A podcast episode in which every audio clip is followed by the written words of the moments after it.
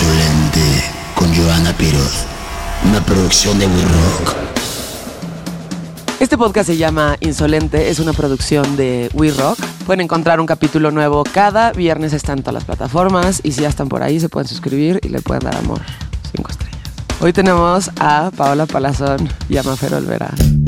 Mafer Olvera y Paola Palazón Seguel son fundadoras de Siki, una promotora y consultora especializada en salud mental que crea programas de bienestar para empresas y gobiernos. Mafer es creadora del modelo Hospital de las Emociones, consultora en juventudes y salud mental y fue directora del Instituto de la Juventud de la Ciudad de México por seis años. Paola es comunicadora social especializada en dirección y gestión de negocios y fue directora general de Time Out México por nueve años. Ambas son autoras, entusiastas activistas de la salud mental y emprendedoras desde muy jóvenes. Esto es insolente. ¿Cómo están, chicas? Hola. Chavas. Hola. Chavas. Muy contentas de estar aquí. Muy contentas y Muy, más muy, por muy, ese muy. recibimiento, chavas. Chavas. Eso. Es las chavas. Oigan, este. gracias, gracias por venir. Fíjate que normalmente no hacemos este tipo de entrevistas aquí. O sea, esto va mucho más de música y de, y de arte y demás, ¿no? Pero viendo y siguiendo a Paola en las cosas que hace y demás, y de repente también di, di contigo, Mafer, fue como de. El tema de la salud mental es súper relevante. O sea, es muy relevante en este momento. Siento que se le tiene que dar más importancia. Y siento que se tiene que hablar de eso porque, si bien ya no estamos en, el, en las épocas del tabú de, ay, estás loca, ya sabes, este. No, pero Bueno, sí. seguimos. La gente, o sea, sí, pero, pero también siento que ya no es un pedo decir que vas a terapia, ya no es un pedo decir que tienes ansiedad, ya, o sea, siento que es menos, o a lo mejor es Sí. mi burbuja, pero... eh, Bueno, estamos aquí. Sí, Sí, sí, exacto. Está increíble. Y, y darle, este, pues eso, darle la importancia que tiene la salud mental y darle la importancia a la gente que sufre de algún tema de salud mental y que se pueda hablar abiertamente de este tipo de cosas para que justo la gente que lo necesita busque ayuda. Así Ah. es. Aparte, este es un espacio de rock, que está increíble que nos invites, Joana, de verdad, wow, porque además nos gusta el rock. O sea, somos mujeres rockeras, pero vamos, hay que pensar en, no sé, recordemos a Ian Curtis, a Kurt Cobain, recordemos a Michael Hutchins, recordemos a, a, Y a- muy- Armando. No, Taylor Hawkins Sí. se acaba de morir, baterista de los Foo Fighters, que si bien no fue, o sea, no en todos los casos ha sido suicidio, pero sí han sido temas asociados a la salud, Salud mental. mental. Entonces, Claro. el tema de la salud mental y el rock and roll me parece que va de la mano, porque el rock es una expresión. Para muchos lo dejan solo en la parte de una expresión social, un lenguaje, un estandarte, pero no, no, no, me parece que el rock es muy de adentro. El rock lle- conlleva muchísimos sentimientos y cuántas letras no se han escrito en torno a la salud mental, a la Claro. depresión, al, al desamor, al- a la muerte, ¿no? Eh, entonces, vamos, la salud mental está en todo. ¿Sí? Está Sí, en todo. nosotros por eso decimos sin salud mental, nada. Nada. Claro, no, y este... Sí, totalmente está ligado al rock, a la música en general, a las La artes. vida, todo. Eh, y como que, pues ya cuando vas creciendo un poco más, ¿no? También te vas dando cuenta que, pues gente muy cercana a ti, o tus amigos, a la gente con la que trabajas y demás, pues, güey, todo el mundo tiene sus issues. Se habla un poco más de esto y es un poco más abierto, pero se le tiene que dar justo ese- esa, o sea, esa, esa importancia y se tiene que hablar de eso. Y también se tiene que trabajar en el sentido de que haya accesos a, o sea, que sepas qué hacer, ¿sí me entiendes? Sí, y el hablar además, bueno, nuestra experiencia personal ha servido mucho como de efecto dominó, es lo que nos hemos dado cuenta. Cuando nosotros arrancamos como a este trabajo juntas, que fue por una experiencia, digo, teníamos un, un background de otras cosas que vamos a sí, contar, claro. pero bueno, lo que detonó, detonó esto fue una experiencia personal con la depresión postparto.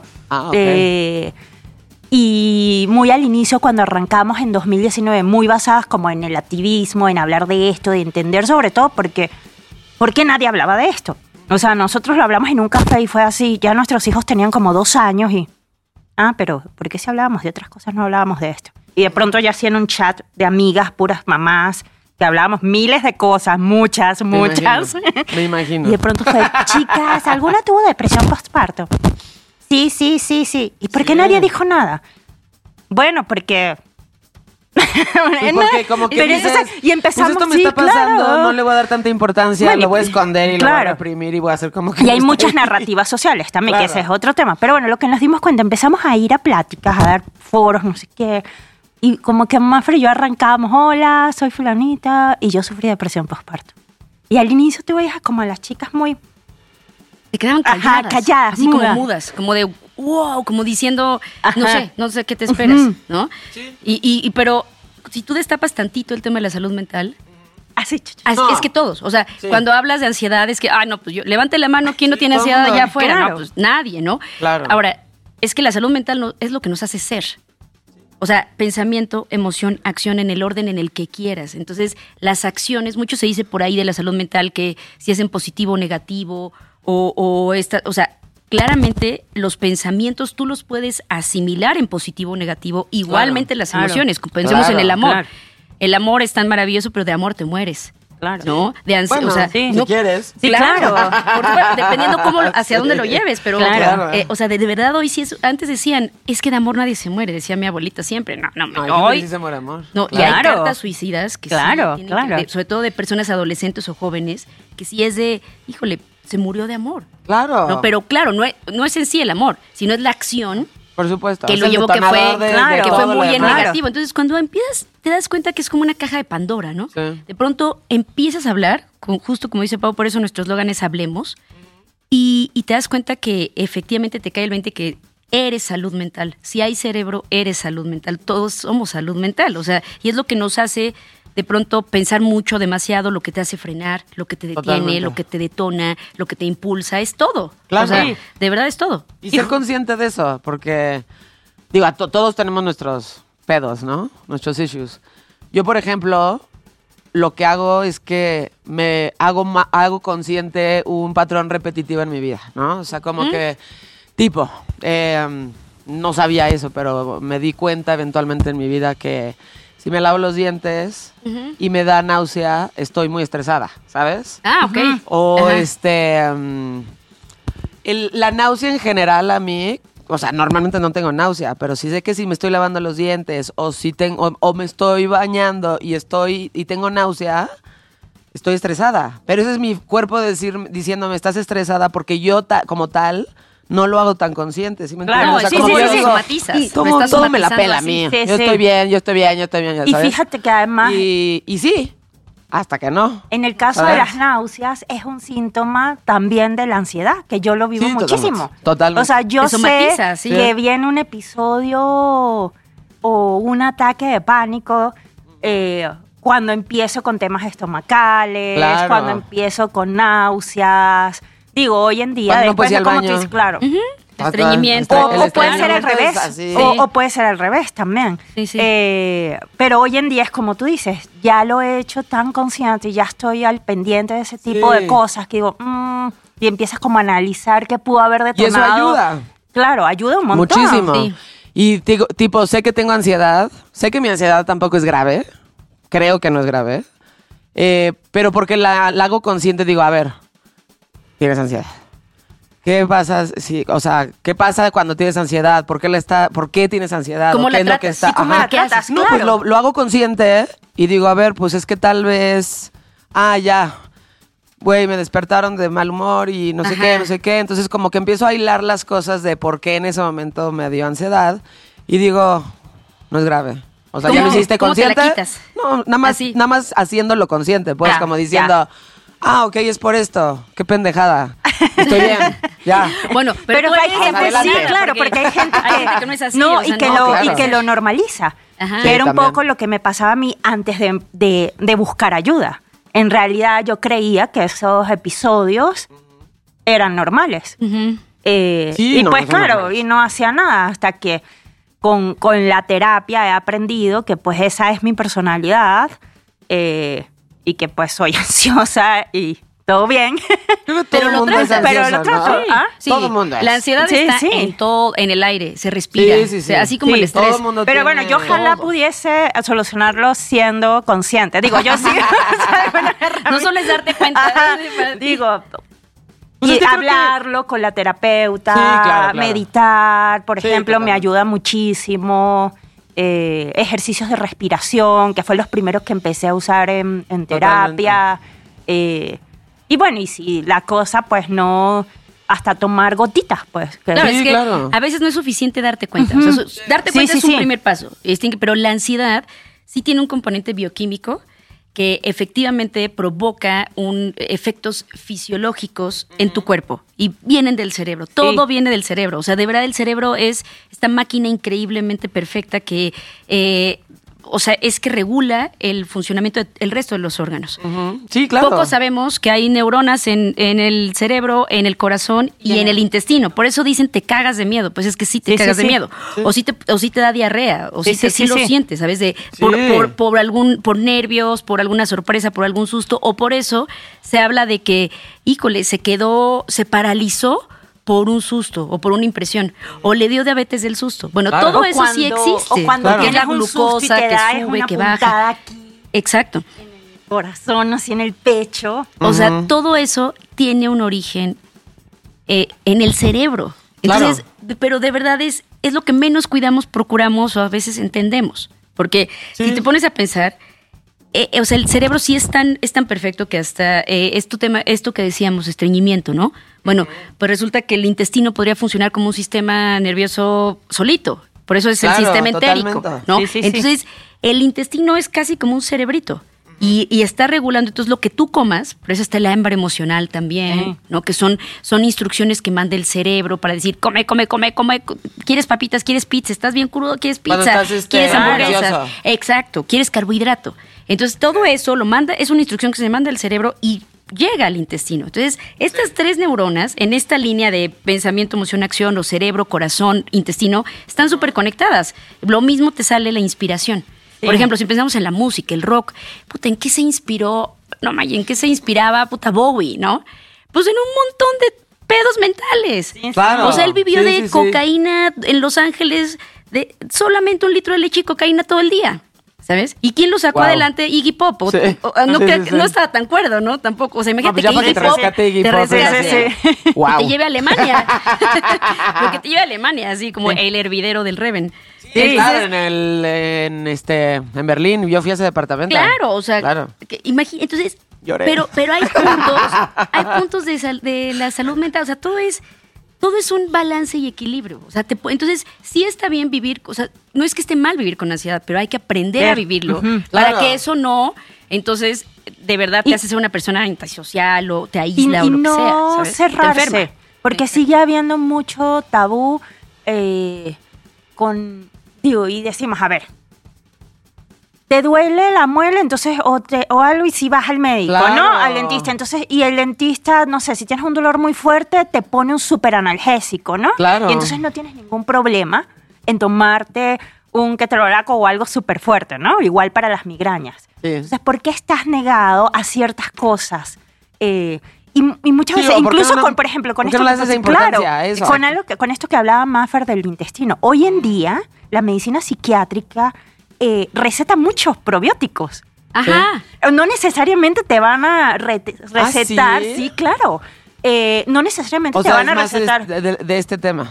Claro. Sea, sí, hay de todo, porque hay que ver, depende de qué es lo que, qué es lo que tienes. Pero una corriente que, que, digo, que es relativamente actual es que la medicina psiquiátrica está trabajando mucho con probióticos. Por esto que decía Maffer del tema eh, Claro, Ojo, a ver, las neuronas que están en el corazón y, y en los intestinos tienen unas funciones diferentes a las que están en el cerebro, pero hay, y hay un montón, sobre todo en el intestino, hay más que en el corazón. O sea, hay un sistema completo de, o sea, nuestro sistema nervioso es tan complejo, tan complejo, más de lo que nos imaginamos.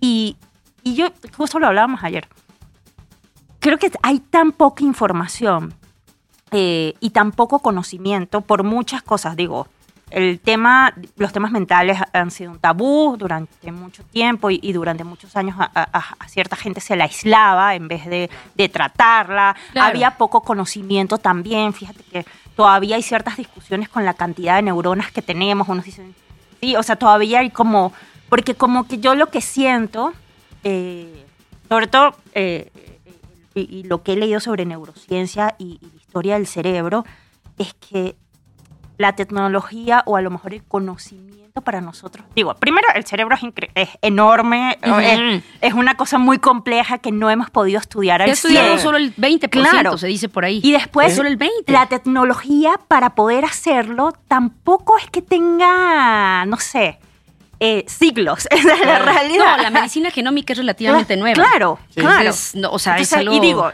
y el, y el cerebro puede ser el órgano más complejo que tenemos. Entonces tenemos en realidad muy poco conocimiento. Y entonces si a eso le, lle- le llevas poco conocimiento, o el 20% del conocimiento, más tabú, te imaginas que los, para los egipcios, lo, y se ven en las, en las momias, les saca, o sea, dejaban todo y les traían el cerebro porque decían que eso era un moco, que eso no servía para nada. O sea, anteriormente se Sí. creía, y los griegos también lo creían, que todo era el corazón. El corazón. Bueno, los Entonces, El cerebro era un moco, no servía para nada. Lo que se sacrificaba en, la- en las culturas prehispánicas, y sobre todo la las mexicanas, o sea, todos los cenotes que va y vamos a nadar y todo, están llenos de corazones abajo, ¿no? O sea, lo que se sacrificaba el corazón principalmente de las claro. mujeres. Porque, claro, se creía que todo estaba en el corazón y que era como que el, el corazón era, claro, como bombeaba sangre. Claro. Y cuando tú abres un cuerpo es y muy está. palpable, o sea, Claro, es algo claro, que sí, sabes sí, que sí. tienes ahí. No, y porque sigue funcionando. O sea, cuando una persona muere y si, si, le, si le haces una incisión en el corazón, puede seguir latiendo todavía varios segundos más. Claro. Entonces, eh, de verdad se creía que todo giraba en torno al corazón. Claro. Y sí, es, es un órgano fundamental y es maravilloso, pero al cerebro le tenemos miedo. Y eso es lo que hay que perder. No hay que, vamos, quitémosle el miedo al cerebro, porque si, de- si empezamos, si le quitamos el miedo al cerebro, entonces se lo vamos a quitar también al corazón. Entonces Claro. no, te va a dejar de dar miedo sentir. Y lo que nos pasa hoy es que no queremos sentir. Y por eso lo evades con muchísimas cosas. Fíjate, fíjate Con cómo alcohol, la música, drogas, por sí, ejemplo. claro. Exacto. La música. Fíjate, hace poco, puta, nos contaba un, un, un amigo en común, eh, que ahorita vamos a ver, que nos contaba, una persona que de pronto tiene esta experiencia de eh, una persona rehabilitada, doble después de 20 años, y que creció y vivió pues con todo el glam, ¿no? Motley Crue, eh, Poison, Skid Row, Slaughter, este, Cinderella, Guns N' Roses, Kiss, todo esto, creció con toda esta parte, ¿no? Eh, Motorhead, o sea, muy rockero. Y claro, pero esa época de rock, pues era, o sea, Sí. él lo decía, eso fue lo que me llevó a, A beber. a muchísima chela, chela, chela y rock. Entonces era rock, alcohol, rock, alcohol. Sí, claro. Evidentemente eso era la punta de un iceberg, porque debajo de eso había muchas cosas que no, no se querían sentir, no se querían observar, no se querían reconocer. Claro. Y entonces se rehabilita y después va a un festival de metal. Y entonces dice, puta, le dice a los organizadores, ¿por qué no hay una sección para nosotros, alcohólicos, o sea, que estamos en proceso de rehabilitación, porque venimos a esto y lo que más me remonta es, quiero una chela, pero No, también bueno. quiero Quiero ver a mi banda. Obvio, y lo relacionas y pues sí, el, el rock es muy así, o sea, es de, de tomar, de fumar y de, de- de- dame todo lo que traes en tus bolsas. Y de Pero, por ejemplo, a mí alguna vez sí me dijeron, este, eso, ¿no? El, este, es que eh, la gente se droga para olvidar y para no sentir. Yo dije... Yo no, o sea, No, a puede ser mí placer, auténticamente, claro, claro. auténticamente, o sea, es más, como que vuelto a ver mi realidad y digo, güey, qué chingón, o sea, ya sabes, es- qué chingón. Pero tú lo tienes Y muy lo claro. hago, claro. y lo hago, y además empecé tarde, porque la verdad es que no me, o sea, no me llamaban mucho la atención más chavita. Ajá. Empecé tarde y dije, güey, me encantan. O sea, todas, todas. O sea, me fascina todo, ya sabes. Obviamente no.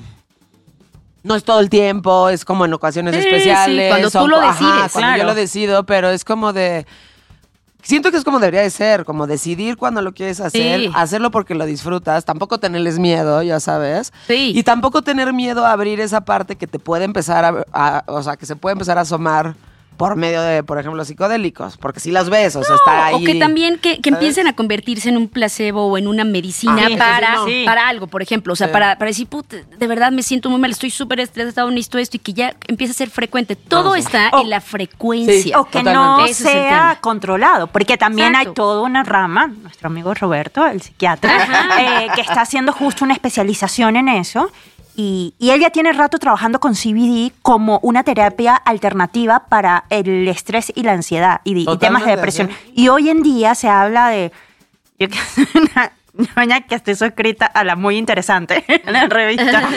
Que es buenísima. Es lo máximo. Sí, sí, es. Eh, justo hace cuatro meses, y venía Roberto a la entrevista, eh, de toda esta línea de investigación que hay en Estados Unidos de el uso de psicodélicos, de hongos psicodélicos Claro. para el tratamiento de la depresión. Entonces, a ver, sí, pero tiene que ser controlado por un especialista y por un médico. Sí, cuando se usa el terapéutico tiene Y que ya estar- hoy en día sí, esta gente se está especializando. Roberto está estudiando justamente, justamente eso. Y- Y, y hay, y hay, hay pruebas eh, científicas de cómo a ciertos pacientes el uso de estas sustancias, que además son naturales, Totalmente.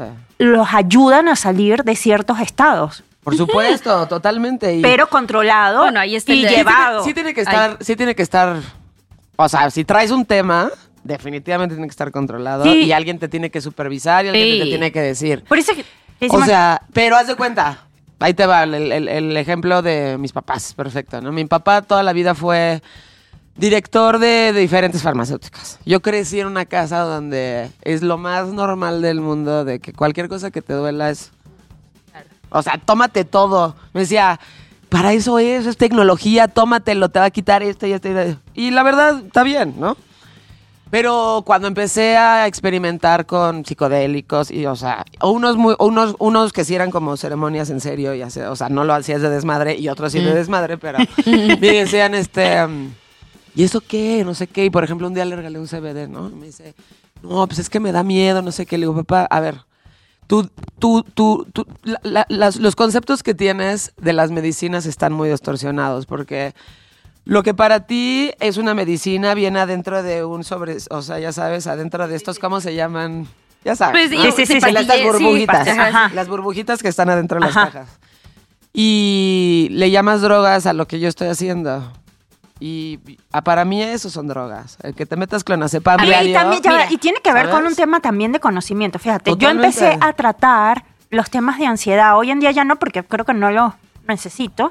eh, con CBD, ¿Mm?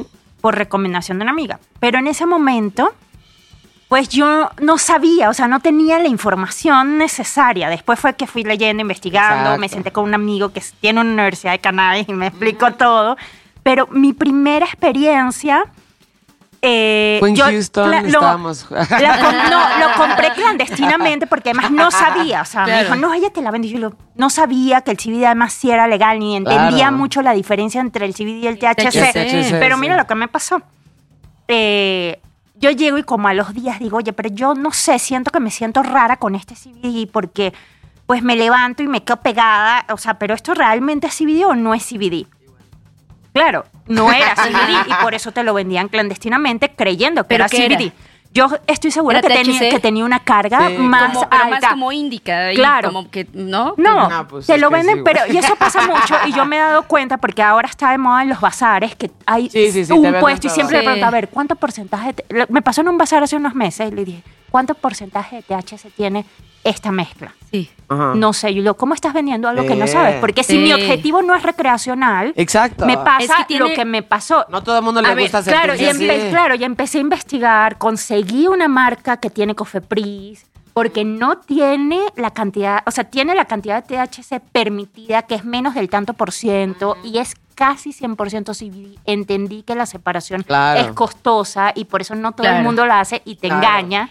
Pero además tú ya sabes qué dosis te Claro, cae bien. y ya sé qué A ver, dosis me va- cae Es que vamos a entender que la palabra droga, ese es el punto. Todo parte de la palabra droga. Entonces, a ver, droga es efectivamente una sustancia a lo que entra a tu cuerpo y que te provoca adicción. Eso puede ser una pizza, Claro. puede ser carbohidratos, azúcar, puede ser cocaína, puede ser eh, lo que sea. Comida, Exacto. sí, puede ser ribotril, puede ser lo que sea, ¿sabes? O sea, puede ser algún Por antidepresivo. eso es lo que dices, la frecuencia es todo. Entonces, todo, todo está en la frecuencia, por un lado en la frecuencia y Saber en la reducción de daños y riesgos. A mí me- eso me parece increíble. En Londres tienen muy claro eso y hay de hecho una página que se la recomiendo muchísimo, se llama Talk to Frank.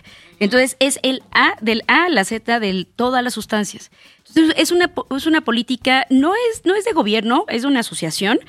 Eh, son ingleses y tienen el tema, a ver, voy a ir a una fiesta, tú puedes consultar en un chat así Sí. en vivo, voy a ir a una fiesta, quiero tomar, pero también me gustaría, no sé, experimentar con A, B, C, Ajá. droga, esto. Entonces, Frank te dice, te recomiendo que no tomes más de cuatro si vas a hacer esta sustancia. Claro. Y te recomiendo que te hidrates bien. Y te recomiendo que tal. Entonces, a ver, todo en la vida son decisiones. Entonces, las decisiones que tomamos, eh, en la medida en la que estén mejor equilibradas y balanceadas, salud mental, de nuevo, Sí. ¿no? Entonces es lo que vas a decir, o sea, no es lo mismo decir voy a ir y me voy a poner hasta el huevo en esta fiesta, pero de todo y mañana voy a tener una culpa Claro. tremenda, no me voy a acordar de nada. Bueno, si lo Pero decidiste sí, consciente, claro, pero pues, consciente e, e informado. El tema pero es que estas que cosas son La frecuencia. Claro, son tan tabú y nadie habla de eso que la gente está desinformada. Sí. Porque digo, si el tema del CBD no, hubiese, no fuese tan tabú eh, y a lo mejor yo no me hubiese puesto a investigar realmente cómo funciona y cómo es todo, pues no estaría en cada bazar preguntando cuánto tiene. Ah, y no le diré, oye, qué responsable eres que no sabes cuánto tiene esto Pero ni cómo con lo lo que a ti te cae bien, ¿entiendes? igual la dosis que a ti te cae bien, a mí no. Claro, o la totalmente. droga o la sustancia Pero- que a ti te cae bien. Igual la tiene. Claro. no. Entonces, por- para todo. Si tú eres un habemos- fabricante y vendedor, tienes Sí, que saber, ¿no? Claro, no, eso sí, definitivamente. A- Aquí el tema es como que, o sea, lo que igual las terapias psicológicas, psiquiátricas o los medicamentos. ¿Sabes? O sea, para la ansiedad, pues hay una gama de medicamentos de, puta, de última generación, hay complejos, hay no compuestos, hay, o sea, hay muchísimos tipos de medicamentos psicóticos. Y lo que te va a caer bien a ti para controlar la ansiedad, a mí no, tal vez, o la dosis que a ti te cae Claro. bien, a mí no. Sí. Y- y, o sea, es decir que cada cerebro es un mundo. Pero al final todos los caminos llevan a, neu- a- a una neurona, todos los caminos. Al final todo el pensamiento, cómo te comportas, tu personalidad incluso, todo está relacionado con esa mente y ese ser, eh, que es la mente, es la interpretación. Chispa eléctrica. De lo- a ver, para irnos así, para irnos como a lo más básico, ¿cómo, cómo una persona decide, ok, tengo un problema? ¿Ya sabes? O sea, ¿cómo es como... con- exacto, porque, güey, nosotros podemos quedarnos seis horas aquí platicando, pero, o sea, ¿en qué momento como persona tú dices, ok, este, me siento así, ya está pasando muy frecuente, ya no me está gustando, eh, probablemente tenga esto, necesito hacer algo. A ver, eso Yo creo que que dices ese es, es el primer momento. es el primer momento, tener Es- ese diálogo interno. Digo que no muchas veces es fácil, esa es la realidad. No, es O de sea, hecho muy difícil. Es lo más estás- difícil lo, de lo todo. evades y lo evades y, Y lo lo va- evades hasta lo que evades. dices, oye, puto, ya me cansé de sentirme así, ¿qué voy a hacer al Claro, respecto? ¿no? claro. A ver, hay Y- gente y- que nunca se cansa Sí, y se sí, muere sí. lamentablemente Sí, sí, así. ¿No? Pero cuando empiezas a, a tener, justo diálogo. eso y decir, a ver, realmente, o sea, aquí creo que, así a manera de mini test, así brevemente, pregúntense. Número uno, ¿me caigo bien? Ok. ¿No? Yo sería mi amiga si no fuera. ¿Cómo me percibo yo? Claro. O sea, es, la segunda pregunta es cómo me percibo yo y cómo siento, cómo creo que me perciben los demás. Ajá. Porque muchos de estos temas mentales tienen que ver con el autoconocimiento, el autoconcepto y con, o sea, con cómo pensamos que nos ven allá afuera, Y cómo el queremos que nos vean. claro. Sí, ¿cómo, qué, qué Porque es el, proyectamos? el ego habla- para pero- el resto de la gente. Ajá, entonces pregúntense eso, o sea, me caigo bien, cómo, cómo, cómo me considero yo, o sea, cómo me defino yo y cómo, cómo siento, creo que me ven los demás. Soy feliz, literal. O sea, me gusta la vida que tengo. ¿No? Hay veces que hay personas que de verdad em, están inconformes y viven inconformes por la familia que les tocó, el entorno donde nacieron, la colonia donde nacieron, el color de ojos, todo. Entonces ven mucho más hacia afuera que hacia adentro. Pregúntate también qué tanto ves hacia afuera y qué tanto ves hacia adentro. Aquí es mucho pensar, añoramos lo que no tenemos y, no, o sea, de verdad, o sea, minimizamos o destrozamos lo que sí tenemos. Totalmente. Entonces, esas son preguntas que te invitan a empezar a, a autoconocerte, a autoverte, a tratar de verte y a partir de eso decir, es muy difícil cuando sabes que no estás del todo bien, pero es tan tal el miedo de dar el paso, tomar una Claro. decisión para salir de una relación tóxica, eh, cambiar, cambiar de trabajo, quizá de rama, Es de rubro, incómodo el proceso. de todo. Claro. Y cuesta, sí cuesta. O sea, Y no porque también fácil. hay muchas narrativas alrededor Totalmente. que no ayudan, pues. Pero el costo de Eh, hacerlo, sí. el retorno de inversión Es es, claro. enorme. Eso o sea, es como sí, comprarte un. Lamborghini, Sí. ¿sabes? O sea, te sientes, tienes paz interior y dices, ay, no, esto Sí, es lo- o sea, es lo único que deseaba.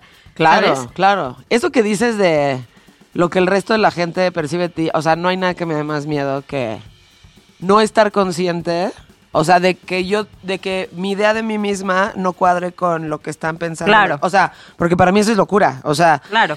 Pero y además es muy que- común. O sea, es súper común. así, o, como- o sea, no sé lo que sea, pero que ellos creen que lo que están proyectando es algo totalmente diferente a lo que estamos viendo. O sea, a mí eso me da pánico. O sea, como que decir, llegaré a un punto en mi vida en donde, ya sabes, estoy yo bien, pero en realidad soy la señora loca de los gatos, o sea, ¿sabes? Y yo no me- porque si me doy cuenta no hay pedo. Claro. O sea, si estoy viviendo eso lo Claro. consciente no hay claro, pedo. claro. Pero si soy esta persona y el resto de la gente es como, ya viste, Ivana, está, que está loca, güey. ¿Sabes? A mí que me da pavor Eso me da en la mente, perder la memoria. Sí, claro. O sea, de los, de los trastornos mentales o de las enfermedades del cerebro, propiamente enfermedades del cerebro, em, eh, eh, el Sí, tema claro. del Alzheimer, ay, Sí. me da, me da, eso Sí, es lo que sí. más Y miedo no, le tengo, y- porque y fue- imagínate no acordarte. Claro. Pero no te acuerdas, No, y no, te lo- acuerdas. O No, sea, igual y bueno. nada más vas a estar como... No sé. ¿Te acuerdas ¿No? lo que me pasó en COVID? Estábamos, Todos- ah, todos bueno, nuevo. estábamos en una Sí, en COVID. junta. Yo esa habíamos cancelado todo, pero hubo una junta que no pudimos cancelar. Y, y de pronto estaba yo hablando y me quedé callada. Yo no me quedé callada. O sea, lo estaba pensando y no lo podía verbalizar. Ajá. Y de pronto le escribí a Maffer súper sacada de onda porque dije, ¿qué me está pasando? Yo, O sea, Sí. en verdad lo estaba pensando y no, no, no salían las palabras de mi boca. Órale, ¿por Y qué? ella, tranquila, es el COVID. Es y yo COVID, que me voy a quedar así toda la vida. Es- sí, COVID tiene unas secuelas súper fuertes en el Y sistema ella, nervioso. cálmate, es el COVID, no pasa nada. Ya me dio dos veces y ya, o sea, A mí nunca me dio, pero a mi exnovio, que justo cortamos por eso, le dio... ¿por COVID cortaron? Es que, a ver, le dio un COVID, pero muy feo. O sea, del que dice que no podía ni ver su celular, que la pantalla le brillaba así hoy, que lo único que se hacía es levantarse para hacer pipí y se regresaba. O sea, muy feo. Le dio el COVID culero. O sea. Y saliendo de ahí le empezó a dar un tema como de depresión, este, de que no estaba, o sea, se sentía ya muy inseguro, se sentía como de que no estoy parado en el mismo lugar. Y tuvimos que hacer una pausa que yo le dije, o sea, tómate todo el tiempo que quieras, aquí estamos, no pasa nada, pero ya no andemos porque... Entonces yo voy a esperar algo de ti que no me puedes dar, ¿sí? ¿sabes? Y es mejor que estemos tranquilos cada quien y ahorita seamos amigos, pero sí, o sea, le dio una depresión y perdió balance de, de la Sí, persona pero que era. y está COVID, ya, ¿sí? sí, ya está documentado, digo. eh, los y los temas de la memoria era también algo que Sí. a mí me pasaba en COVID. Como que se me iba la onda, se me olvidaban las cosas. Ya. Lo que pasa es que COVID, O sea, me sentaba en la compu a hacer algo y de pronto decía, ¿qué hago? ajá, ¿qué era lo que tenía que hacer? Sí.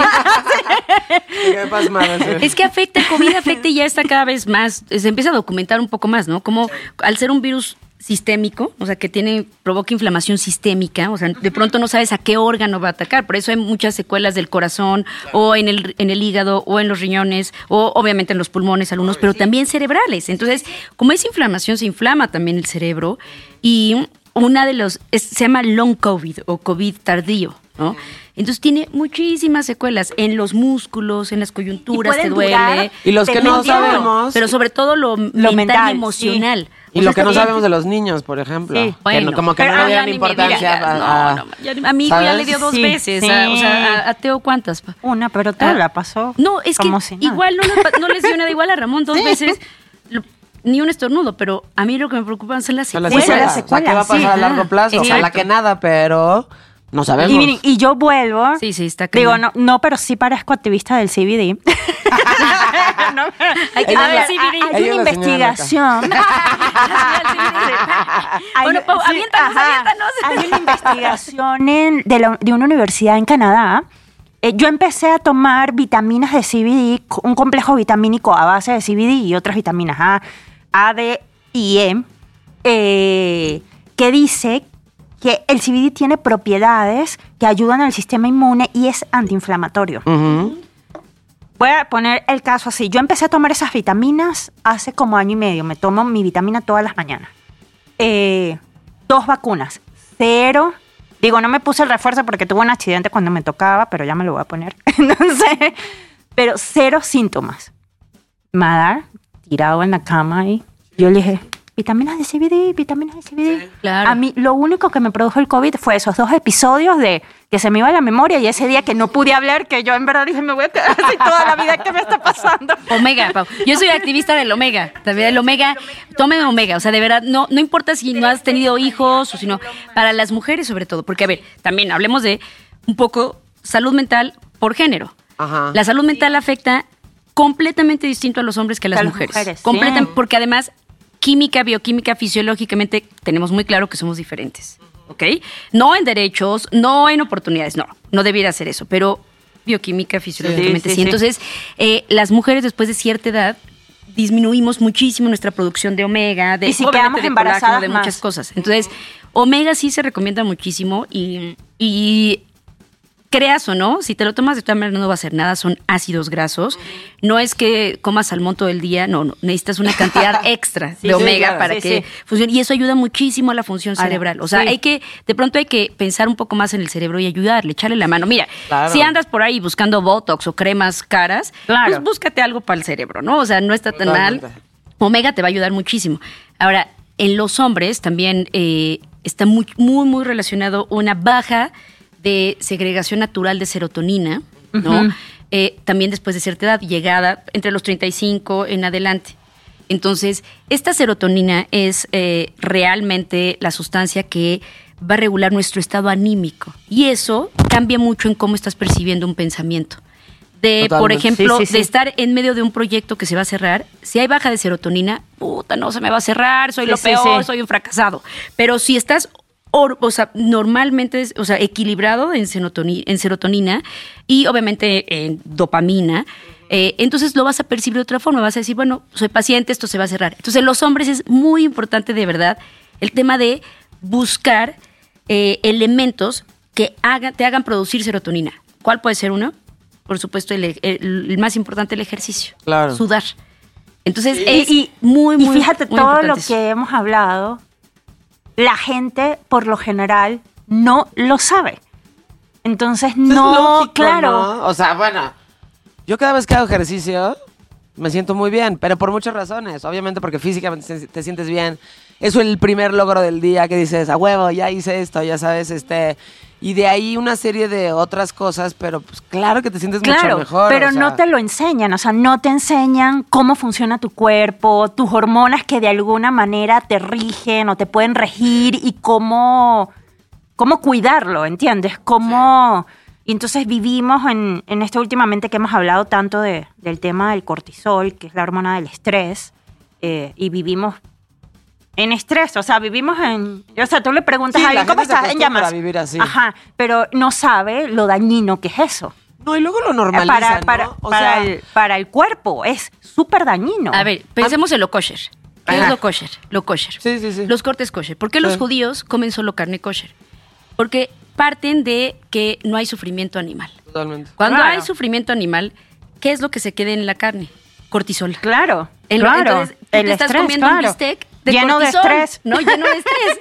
Entonces, y tú también estás lleno de estrés. Entonces, Claro. claro, no quiere decir que ya vayamos por la vida comprando puros cortes kosher, pero sí hay una relación súper importante. Ahora, cuando haces deporte, tu sistema de cortisol, tu, tu- más bien tu segregación, producción de, de cortisol se eleva. Claro. Por eso si haces de más y te Claro. matas haciendo ejercicio, al siguiente día no te vas a poder mover Claro. porque tus músculos no alcanzaron a liberar el cortisol, se quedó ahí y necesitas un analgésico. Claro. Entonces, el, pero eso visto desde ese punto. Pero el cortisol es una hormona que sube y baja, tiene esto, siempre está así, sube y baja, sube y baja. Lo que hay que cuidar Es que no esté siempre subiendo. que no tenga bajones tan fuertes Claro, ni subidones claro, tan fuertes. claro. Así como una droga, ¿no? Cuídate Claro. que no te, no te sobrepases, pero, o sea, sabes como que todo tiene que ser equilibrado. Lo que hagas, lo que hagas, balance y equilibrio. Claro, Lo- o sea, y- lo que y- sea que hagas es equilibrado. Si quieres probar drogas también, hazlo Sí, equilibrado. y Si entender- hazlo, pero hazlo equilibrado. O sea, un poco tu entorno también, porque digo, puedes, o sea, puedes de hacer que tus hormonas, o en este caso el cortisol, digamos que vivimos en una sociedad estresada, no rijan tu comportamiento. O sea, porque hay cosas que tú puedes hacer por ti, pero va a haber un entorno que no necesariamente siempre vas a poder controlar, ¿no? Entonces no, digo, pues, pero lo, que- lo que sí controlas es la, la forma en la que lo claro, enfrentas. Totalmente. Claro, totalmente. ¿no? Igual el entorno va a seguir influyendo en ti.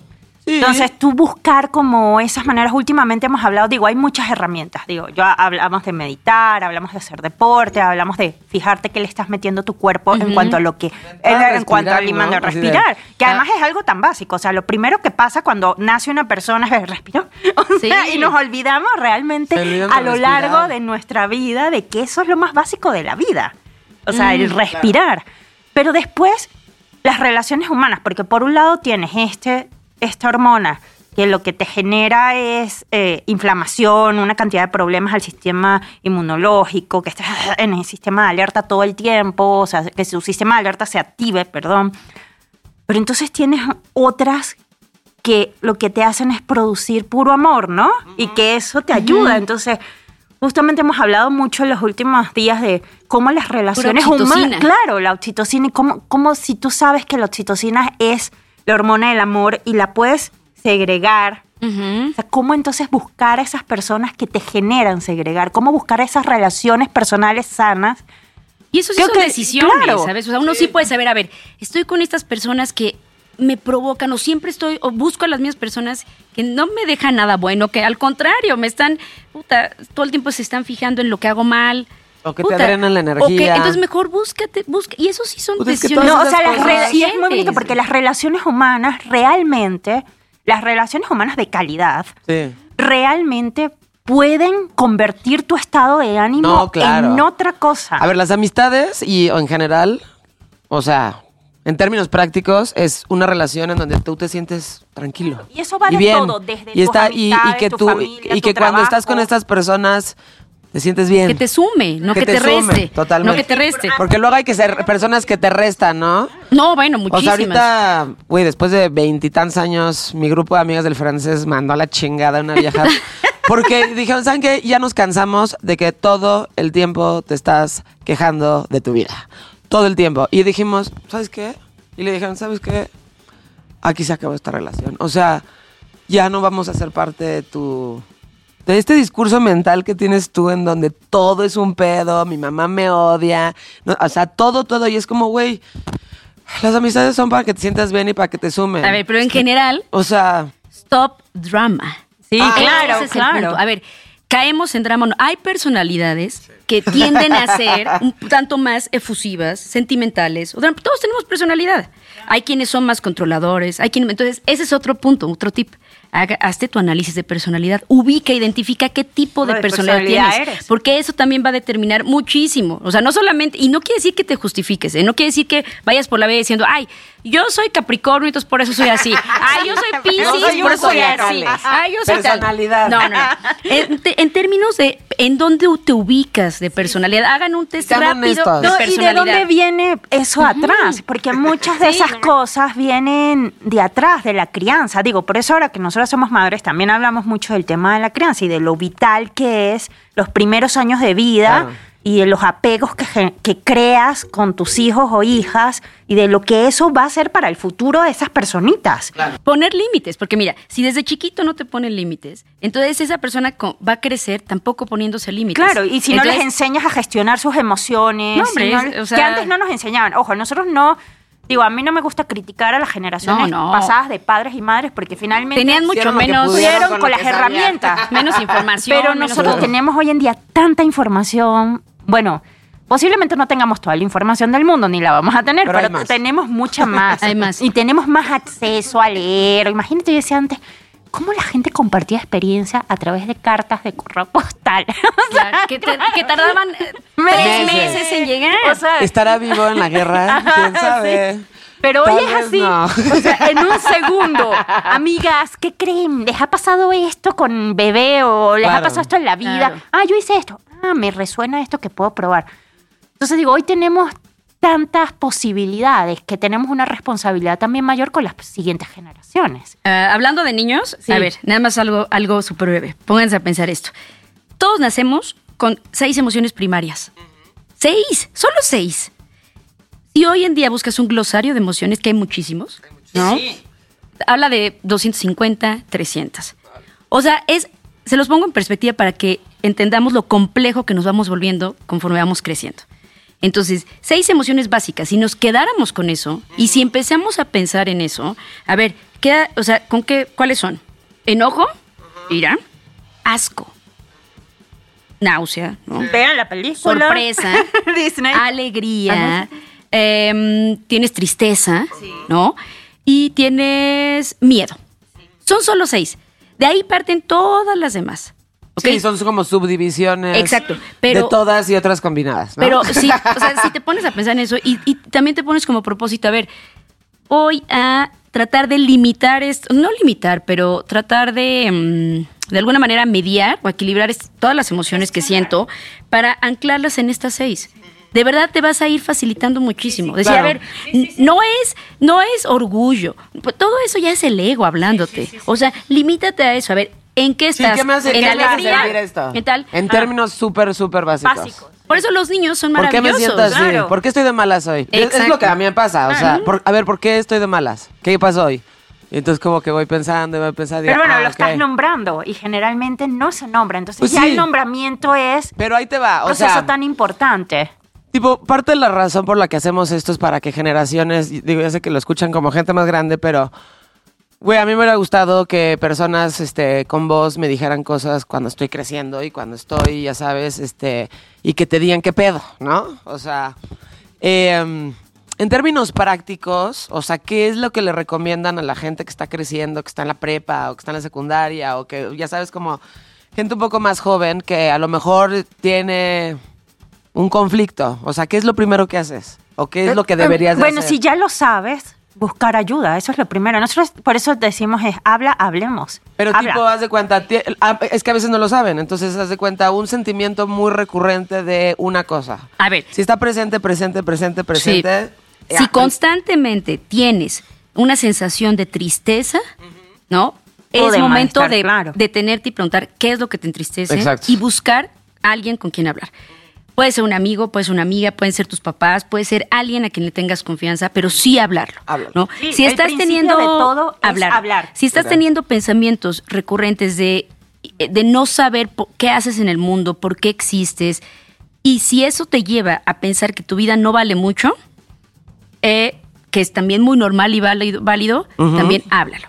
Si estás pensando en, en que la mejor solución o forma de, sobre, de resolver cualquier problema que tengas, desde pareja, exámenes finales, relación con papás, eh, sentirte sol- solo, lo que sea, y que la muerte podría ser la mejor solución, detente y háblalo antes.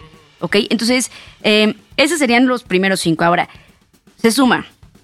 No vas a poder, o sea, en la vida muy pocas cosas las puedes controlar. Hay que perder el control. O sea, de verdad, lo que tus amigos piensan de ti, lo Ah, que, el- eh, cómo sí. funciona el mundo alrededor, no lo puedes controlar. Entonces, preocúpate en primer lugar por, o sea, por empezar a pensar de adentro hacia claro, afuera. claro, o sea, nada claro. lo vas a recibir de afuera. Todo es de adentro hacia afuera. Ahora, si no tienes comunicación con tu papá, tu mamá o adultos que te puedan, ¿no? Porque hay, no sé, una infinidad de contextos. Busca alguna persona de confianza que pueda ser, pero que pueda ser alguien que realmente te pueda orientar. Sí. ¿Sabes? Si te van a decir, no, güey, no pasa nada, no hay pedo. Entonces está mal. Sí, ya claro, ya Sí, si te dicen no hay pedo, no hay pedo. Si te dicen no hay pedo, no, Si te no dicen échale ganas no hay pedo, busca otra persona, ¿sabes? Eso no Échale ganas. por ahí. Y está también esa contraparte de la gente que, o sea, cómo identificar que alguien de tu entorno necesita ayuda y cómo realmente ser una persona útil. Lo primero, obviamente, es escuchar y lo segundo no es decir échale ganas. O sea, échale ganas, amigo, no, amigo, Con escuchar no. es más que suficiente. O Con- sea, sí, nada más con escuchar. mucha Si no gente tienes lo único decir, que, necesita es hablar. Sí. Porque hablar ya es un acto de liberación Claro, enorme, de totalmente. sacarte una cosa y ese peso de encima. Digo, habrá gente que necesita hablar no solo una vez, sino muchas veces y necesitará otro tipo de, de apoyo. Sí. Pero ya, por eso decimos, el principio de todo es hablar. O sea, hablar es un paso enorme. Sí. Entonces, sé una escucha activa, sin juzgar, sin emitir juicios de valor, sin opinar y por Sí. favor, sin decir échale ganas, porque no. Ahora, para quienes son más Todo grandes, sí, No. para quienes son más grandes, eh, el, el tema es, a ver, ya basta de normalizar. Sí, O sea, también. si llevas viviendo tan, eh, va- muchos años con el mismo pensamiento recurrente, con las mismas fantasías, con los mismos deseos, pero no haces nada al respecto, también es momento de eh, Sí. adquirir esta madurez, o sea, de madurar ya, stop Sí, drama. sí. De- deja- hay que dejar de culpar a los demás Hijo. por las desgracias personales, hay que dejar de culpar al mundo, porque eso nada más es em, delegar en alguien más lo que te toca a ti. Claro, totalmente. Entonces, es, una falta de responsabilidad Muy enorme. importante eso, de verdad empezar a, y empezar a ver con qué, con qué te gusta ocultarlo.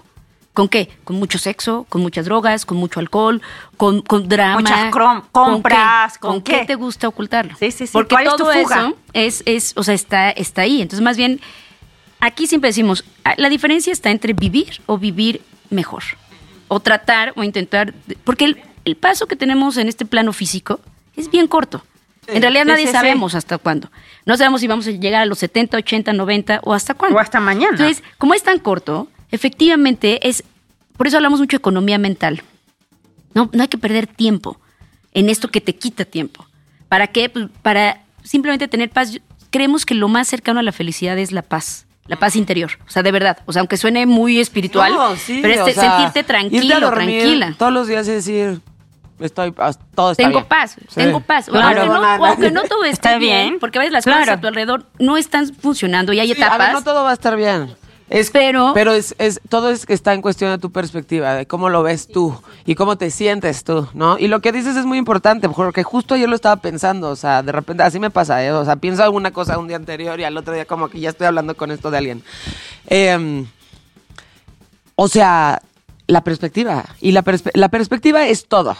O sea, es, es, es decir, puta, estuvo muy cabrón esto, pero aprendí muchísimo. A decir, ah, pinche vida, siempre me pasa lo mismo. Es que, güey, mi papá. Porque es que a se mí, mamó, porque a mí es el drama, ese es el drama. O la No, interpretación. Es perspectiva e y interpretación. claro. Totalmente. O sea, es, lo- es como tú estás interpretando algo. Es, y es- que tal vez es tu completamente perspectiva fuera de la sobre realidad. algo que está afuera y lo que tú estás interpretando de lo que está afuera está hablando de ti, no de la otra cosa. O sea, eso es, tú estás emitiendo un juicio de valor de algo que estás viendo afuera, pero en realidad es un reflejo de lo que tienes tú adentro, porque si no, no existiría ese, ese pensamiento en ti. Entonces, Y ese sentimiento. Sí. verlo como una oportunidad de aprendizaje o verlo como una tragedia en tu vida y este y continuar con y verlo así, ¿sí me entiendes? Y pero si, lo- si Pero a veces es muy eso- difícil Sí, llegar claro. a verlo como una oportunidad. Y entonces hay gente que necesita Sí, que alguien más se le ayude Claro. a ver que eso es una oportunidad y no, un, no hacerlo un drama. Por ejemplo, eso, ya que lo viste, ya que estás viendo este patrón repetitivo, ya que dices, bueno, ya encontré a alguien para este que me pueda orientar y ayudar. En México existen instrumentos o lugares o personas de manera gratuita o, o por lo menos casi o no sé porque pues güey, no todo el mundo tiene la posibilidad sí. de una Bueno, terapeuta. ya que llegaste a ese paso, el, paso dos es o te tratas o te maltratas. Maltratas. Entonces ahí ya viene el o te tratas o sigues viviendo así. Maltratado. Entonces, hay, bueno, tuve la oportunidad de crear el Hospital de las Emociones cuando fui directora del Instituto de la Juventud de la Ciudad de México, del INJUVE. Y dejé cinco funcionando. Y fue el primer espacio de terapia gratuita para todas, o universal. sea, esto existe. Bueno, No. es que no sé en qué estatus esté Ajá. hoy, pero Sí, busquen la página del INJUVE, em, porque al menos cuando yo entregué el INJUVE había cinco funcionando. Ok. No sé ahorita en qué estén. Ok. Pero es la terapia gratuita y además terapia grupal, acompañamiento a, pa- a papás, a mamás. Había muchos grupos de apoyo, había servicios de primer contacto, médicos, o sea, VIH, había muchas cosas. Estos grupos de apoyo, por ejemplo, los que ves en Estados Unidos en Fight Club, ¿existen en México? O sea, ¿existen estas cosas? Sí, claro, grupos de apoyo hay muchísimos. Hay Ok. codependientes anónimos, hay eh, eh, Alanon, que es para adicciones, hay ah, doble A. A. Todos esos Sí, grupos doble A, son. sí. Sí, sí. Pero hay de, hay de codependencia, ¿eh? Sí, sí, sí. Hay de codependencia, Sí. hay de linfómanos, y- hay para gente que es adicta al sexo, hay para gente que es adicta a la comida, hay para gente a la codependencia, hay para personas que tienen temas de adicciones a las drogas slash alcohol, pero hay otros que el principal problema es el alcohol. Todos esos grupos son gratis.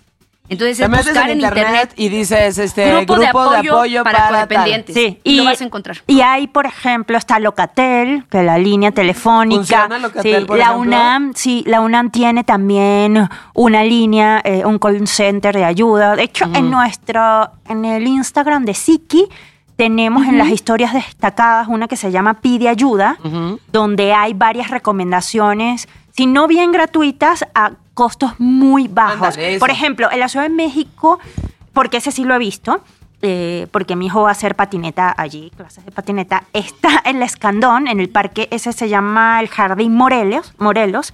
Hay una biblioteca eh, donde ellos tienen eh, atención psicológica por 100 pesos la consulta. Eso lo tenemos también apuntado ahí en Psiqui. Y está la UNAM. La UNAM tiene su call center, está Locatel. Ha- Hay varios institutos que prestan ese apoyo que si no es gratuito es a costos muy bajos. Ok. Ujú. Hay a quienes le funciona lo individual, Claro, como la también, terapia, sí, sí. one to one, que gente- puede ser cognitivo-conductual, Claro. puede ser eh, psicoanálisis, pueden ser También diferentes tenemos tipos, un- ¿no? un- en, en el Instagram de Psiqui las diferentes tipos de terapia Exacto. para que tú entiendas que- de qué se trata cada una, eh, si te funciona o no. Y ojo, también se vale probar. O sea, tú puedes probar una, una, una rama eh, y a lo mejor pues no te sientes tan cómodo o tan cómodo y cambias, cambias a, a otra, a otra rama, a otro sistema, a otra visión, ¿no? Ahora, lo que Y- está comprobado es que lo grupal es Ajá. muy, muy potente. Muy, ¿Sí? sí. Muy potente. Porque o sea, te es, va- estás es- vamos, ve Estás Alcohólicos encontrando Anónimos. gente que tiene el Claro, mismo problema es lo que, que tú nos pasaba, y que todos ah, quieren sí, salir. claro. A nosotros cuando hablábamos de depresión postparto, que al principio se quedaban así calladas y a medida que íbamos hablando empezaban a levantar las manos, Claro. porque te sientes identificado y no te sientes sola o solo en tu dolor o en tu padecimiento o en lo que tengas, ¿no? Y pasa con todo, ¿eh? Cuando alguien levanta la mano y de pronto, eh, no sé, se dice, ay, es que en mi casa hay una, una persona que, no sé, adicto, adicta, Claro. con depresión, con que se suicidó. Cuando alguien dice algo, dice, ay, en mi casa también, ay, yo también, ay, Claro. yo Porque Entonces, somos seres sociales, Entonces, además. la parte del grupo de por eso Alcohólicos Anónimos tiene tantos años Claro. y es el método que está comprobado que mejor funciona para en masa. Sí. Yo no, Sí, no claro. decimos que sea para todos, claro. pero sí en masa porque es el acompañamiento de una persona también Claro. que te está padrinando todo eso. Entonces, si tú buscas en internet, va a haber grupos para todo. Ahora, también hay personas no es suficiente con el aspecto psicosocial o psicoemocional, que eso te lo da la psicología, eso te lo dan los grupos de apoyo. Hay personas y también hay que perderle el miedo y el estigma a los medicamentos psicóticos.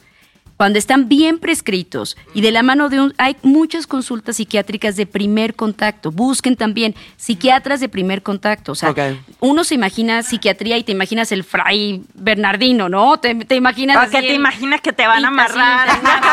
Los renglones torcidos No, de Dios. de o las cosas esas loquísimas que hacían. Electroshock. Electroshock No, no, te no, no.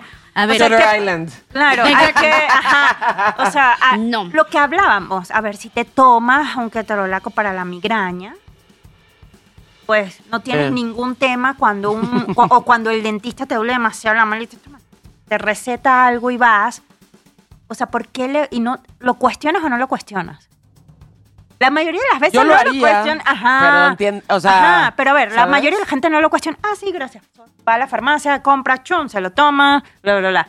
Sí. ¿Por qué te vas a cuestionar eh, tomarte una, un medicamento para Claro. un tema de algo No, y además, además que es tan este, no, importante no les importa meterse un todo? raquetazo de cocaína, pero sí. Bueno, a ver, no les pero importa no quiero, tomar este, pero no quiero tomar diaria. esto. Ah, o sea, no les importa tomar bebidas gaseosas diarias, no les importa darle dulce y azúcar a los niños de los seis meses de edad. Yo me acuerdo una vez que estaba en la fila del banco y veo a un niño, en verdad, no, no tenía ni seis meses, o sea, era una cosita chiquitita, con una paleta en la boca y a mí me era un ataque.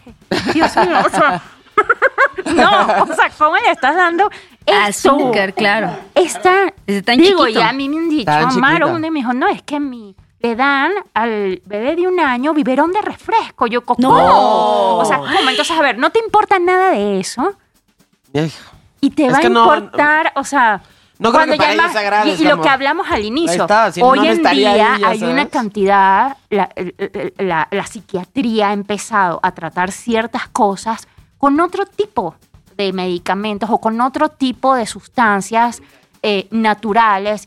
Y ojo, a ver. No, pero también, También, química, a ver, o sea, medicamento química, sí. psicótico, para eso han y avanzado no- tanto, y- o sea... ¿Y los antibióticos de dónde dosis. vienen? Pero, pero ¿de dónde Sí. vienen los Claro. antibióticos? Y en, en dosis... De los hongos. Claro, sí, Ah, sí, entonces sí. digo- No, pues es como, a ver, hay gente que no quiere tomar nada. Yo, yo soy fan de tomarme todo, pero hay gente que no quiere tomar nada. Y le digo, pues, ¿te harías una cirugía sin anestesia?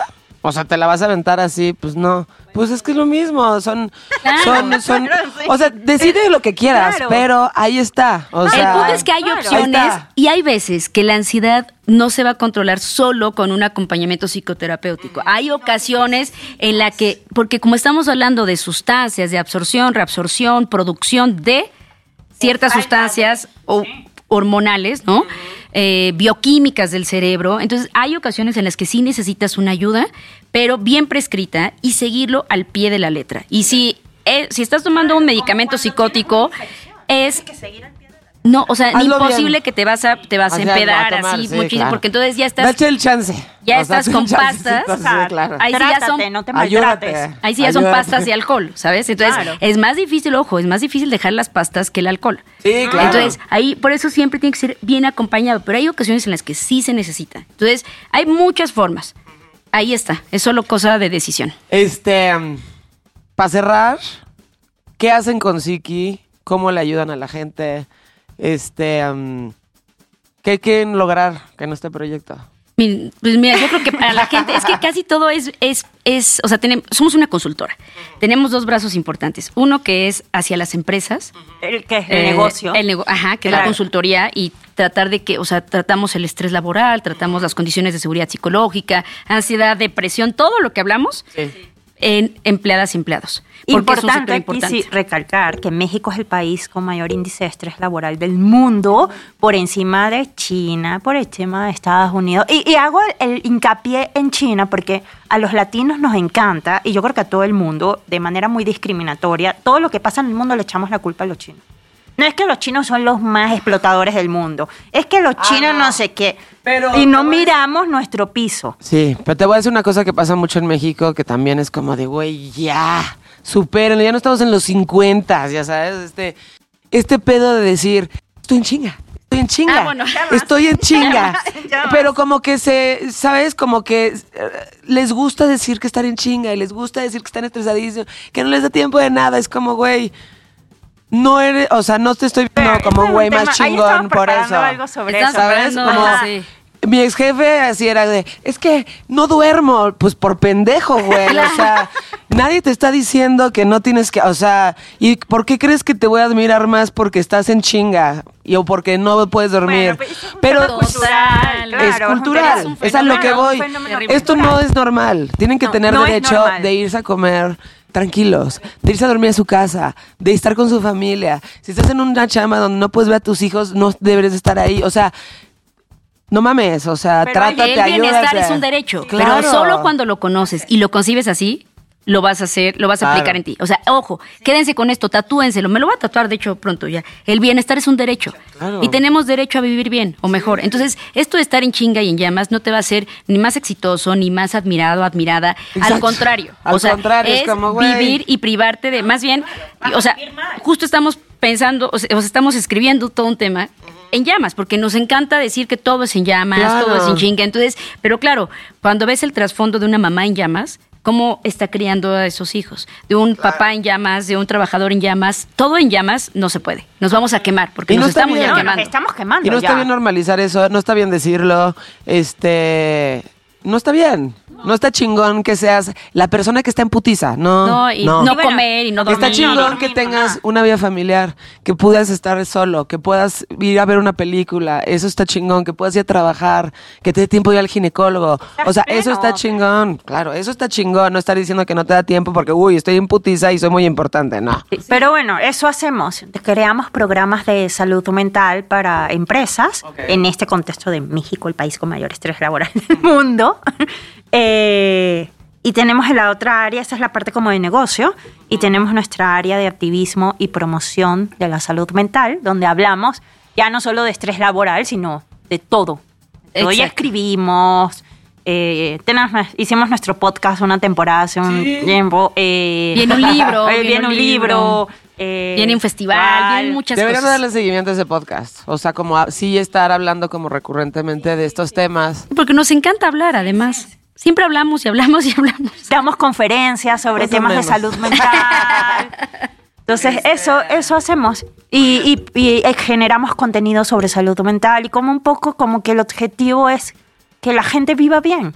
O sea, proponer no... una reflexión, o sea, Sí. nosotros no juzgamos a nadie, pero sí, sí, sí venimos de, o sea, de todo esto parte de una, o sea, una inspiración en que pues podamos vivir mejor el mucho poco tiempo que nos quede, o sea, ¿sabes? En sentido, o sea, lo que nos corresponda vivir, pues que lo Sí. vivamos lo mejor posible. Y, Sí, que, y que también- realmente estés feliz, o sea, que te que- sientes bien. Y que deja y que dejemos un mundo mejor para esas generaciones. O sea, lo que te dicen, no podemos seguir normalizando eso, porque cómo estamos criando Claro. a las generaciones del futuro. Les da que- miedo. claro, y lo que realmente. Mi hermano y mi exnovio están yendo a terapia y me cuentan y es como, pero es que estoy incómodo. Le digo, de eso se trata, de que estés incómodo, porque lo tienes que solucionar. Aguanta vara, te está sirviendo. O sea, pero es como de, Porque- estoy yendo a terapia, güey, qué bueno que estás yendo a terapia, lo necesitabas claramente. O Esto sea, no déjate es ir. Ya. No es sostenible, esa es la realidad. Sí. O sea, este sistema, de que que es una cantidad de cosas, creencias, narrativas, comportamientos, no sé qué, no es sostenible, ya no está siendo sostenible.